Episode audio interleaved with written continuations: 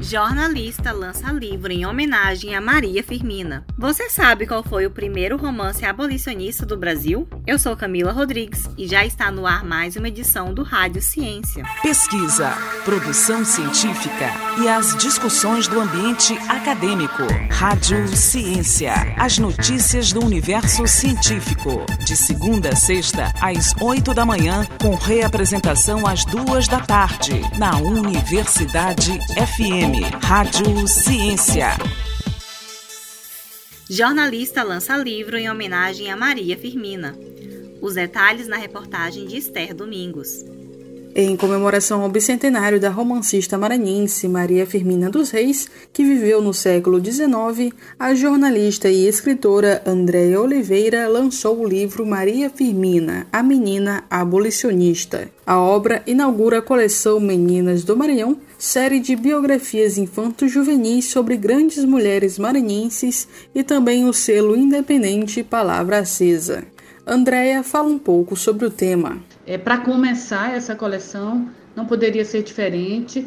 É Maria Firmina, a nossa grande mulher, autora, escritora, compositora, uma mulher que abriu as portas lá no século XIX, portas que estavam fechadas para qualquer mulher, ainda mais uma mulher é, descendente de, de, pessoas escravizadas e que não tinha um lugar é, naquele mundo e que a gente sabe que a mulher negra até hoje não tem. O livro é fruto de dois anos de pesquisas sobre a personagem e também sobre a escravidão no Brasil, o último país das Américas a abolir essa prática, pelo menos oficialmente. A construção desse projeto ela veio junto com uma redescoberta do feminino para mim, primeiro como leitora, lendo mais mulheres, esse período da pandemia, com o recolhimento que ele trouxe para todos nós.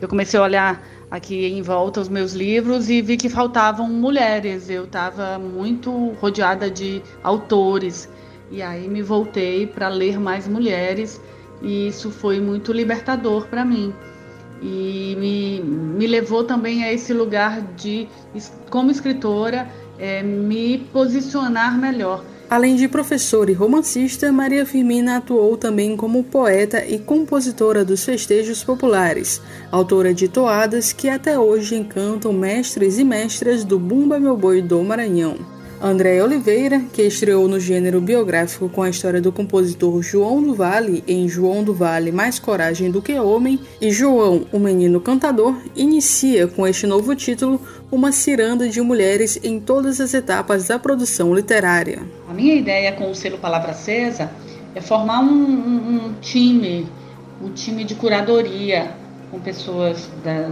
de diferentes áreas, né, e de diferentes perfis, né, um, um conselho, um curador bem diverso, para que a gente possa desenhar o, o, o projeto do selo.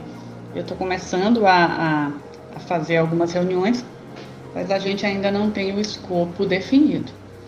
Estamos em, em, em conversa e a ideia, sim, é abrir pra, espaço para novos autores, autoras especialmente, e, né, e trazer à luz é, trabalhos que sejam relevantes aí, principalmente para é, fortalecer a representatividade de, de, de pessoas subrepresentadas. É, é uma ideia que eu tenho e que o nosso grupo está se, se debruçando sobre isso para a gente desenhar um, um projeto bem bacana para o seu.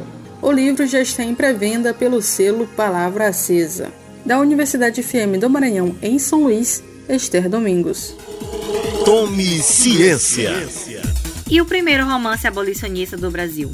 Você sabe qual foi? Escritora, professora e intelectual maranhense. Maria Firmina dos Reis é autora de Úrsula, primeiro romance publicado por uma mulher e por uma mulher negra no Brasil. Trata-se ainda do primeiro romance abolicionista escrito em língua portuguesa. Foi em 1859, aos 37 anos, que a Firmina publicou Úrsula, sua obra mais conhecida hoje, narrada do ponto de vista de escravizados. Apesar da importância do romance e da autora, ambos passaram por um processo de apagamento histórico desde o século XIX e, só recentemente, vêm sendo resgatados. Você sabia? Tome ciência. Pesquisa, produção científica e as discussões do ambiente acadêmico. Rádio Ciência. As notícias do universo científico. De segunda a sexta, às oito da manhã, com reapresentação às duas da tarde. Na Universidade FM. Rádio Ciência.